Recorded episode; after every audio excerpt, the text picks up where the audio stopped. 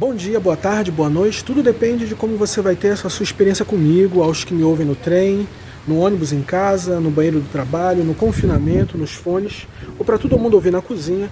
Meu nome é Anderson França e esse é o podcast da Coluna de Terça. Hoje a gente está na Fundação Gulbenkian em Lisboa, nessa tarde de sábado. Eu não gravei o podcast com a tradicional live de sexta-feira, porque ontem eu estava muito cansado. E, bom, eu não quis fazer essa gravação ontem, cansado física e emocionalmente. Eu decidi dormir pra caramba e vir hoje pra cá, que é um dos lugares favoritos aqui em Lisboa, trazer uns equipamentos e fazer o podcast de hoje. A gente vai começar falando de Covid, que é o assunto mais importante do Brasil hoje. Obviamente, também precisamos falar sempre de violência doméstica e de violência letal nas favelas, mas sobre Covid, são 41.952 mortes registradas pelo consórcio de imprensa que coleta os dados da Secretaria de Saúde.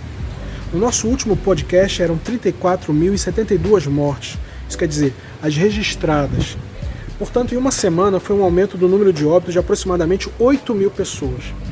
É isso, a gente está falando de 8 mil pessoas que morreram em 7 dias, mais de mil pessoas por dia. Somos o segundo em tudo. Número de infectados diários, casos ativos e casos graves e de óbitos. Já estamos numa realidade de 30 mil infectados por dia no Brasil, o que significa dizer que já são 100 mil infectados a cada 3 a 4 dias. Como já estamos em 831 mil infectados, é provável que daqui a 3 a 4 dias cheguemos à assustadora marca de um milhão de infectados. E vou repetir, apenas os registrados. Se considerarmos a taxa de óbitos de 5%, estaremos daqui a 5 a 7 dias falando de 50 mil óbitos. Um número extremamente preocupante, porque para chegar a 100 mil mortos nesse cenário, é muito mais rápido. No mundo já somos quase 8 milhões de infectados, ou seja, em qualquer cenário a doença não parou de evoluir, ela apenas está concentrada na América Latina e na América do Norte. Em uma semana chegamos a quase um milhão de novos infectados no mundo todo. As crises regionais de Secretaria de Saúde aumentam e a flexibilização estranhamente também. Como exemplo, no Rio, a minha cidade. No Norte Shopping, no CADEG, é, houve uma presença de consumidores e eles lotaram esses espaços. Não sabemos até agora o que o Carioca tem para fazer no Norte Shopping ou no CADEG diante de uma situação de morte em massa, de cenário de fim de mundo mesmo. O mundo se acabando e ele pega e vai nas Casas Bahia ver o preço do tablet, mas é só olhar mesmo, porque ele não tem mais emprego. Ou ele vai na Casa e Vídeo comprar um pote plástico, que eu acho que é o que dinheiro dá. De acordo com o UOL, no Rio, que é a minha cidade, é, se zerou a fila de espera de leitos, mas os óbitos continuam a subir. O UOL Estadão Conteúdo informa que depois de dois meses o Rio não tem mais fila de espera para leitos. Mas há apenas oito pessoas aguardando vagas, mas isso não é considerado fila, e sim um número de adequação ao sistema. Na verdade, a fila existiu, chegou a ser mais de mil pessoas em maio.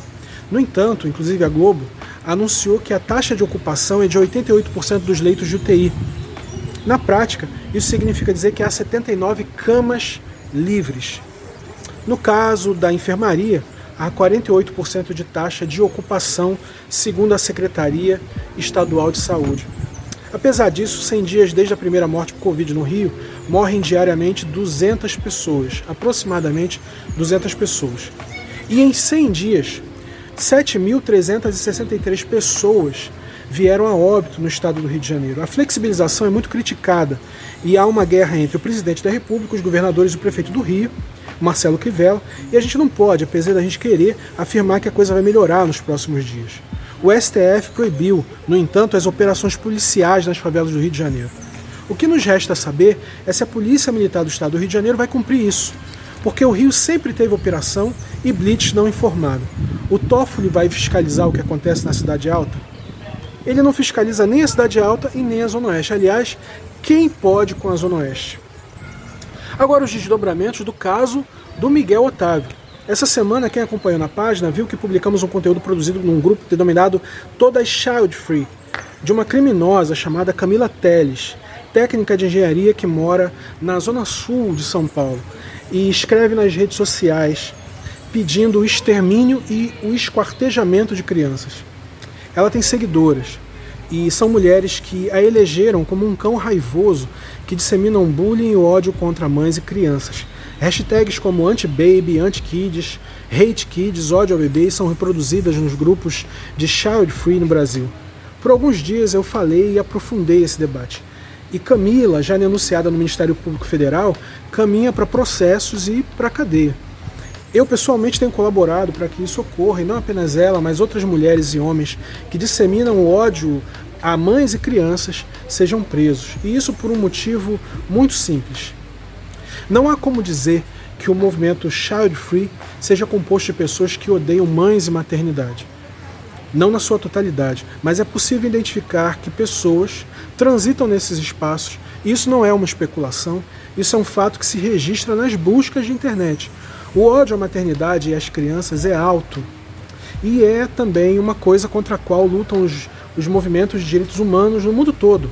Você não querer ter um filho é um direito que deve ser levado com o máximo de seriedade em qualquer tribunal ou Estado.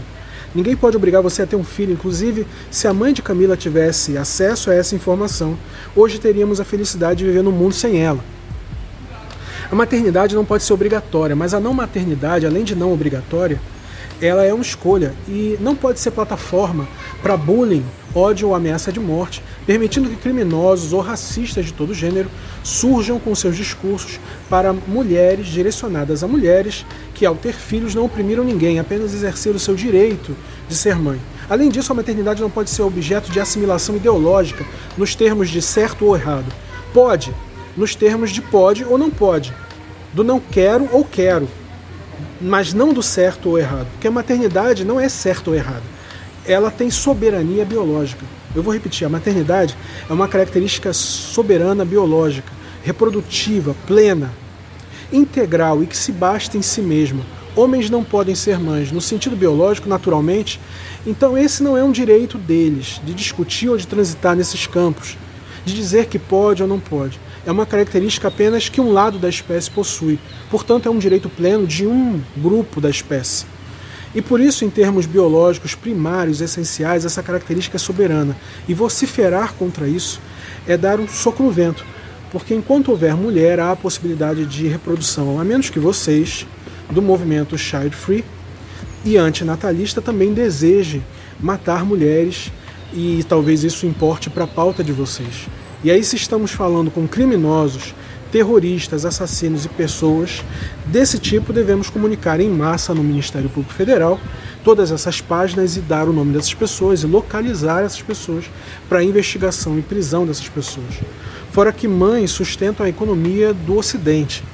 É, é importante dizer que a indústria de alimentos, roupas, medicamentos, escolas, móveis, serviços, milhões de empregados nessa indústria, inclusive, são pessoas que não têm filhos, são inclusive child free que trabalham nessa indústria. O respeito à maternidade não deve ser algo pautado apenas por uma lógica política, mas de, de inteligência, de bom senso. Não dá para condenar um terraplanista e, do outro lado, querer matar mães. É algo que diz respeito à nossa essência como seres vivos é assassina toda e qualquer manifestação de bullying e ódio contra mães e seus filhos, e isso vai virar jurisprudência um dia, e eu espero que seja logo. Porque não querer ter filhos é um direito, mas não humilhar e perseguir mães também é um direito delas e da sociedade. A edição da coluna de terça tem novas colunistas e vamos falar de psicanálise, maternidade, periferia e sexualidade. Na última edição tivemos a participação de duas novas colunistas, Sayuri Hope do Rio e Preta Oster de Salvador. Elas olham para o mundo e escrevem para o mundo. Essa semana vamos ter a participação da psicanalista Camila Campos e eu vou puxar temas sobre sexualidade, desejo nas relações monogâmicas tradicionais, a traição, o sexo livre e também aquela furação de olho e como a gente poderia ser mais feliz na vida se o sexo parasse, fosse livre, a gente parasse de mentir para o nosso companheiro, para nossa companheira e revelasse os nossos segredos.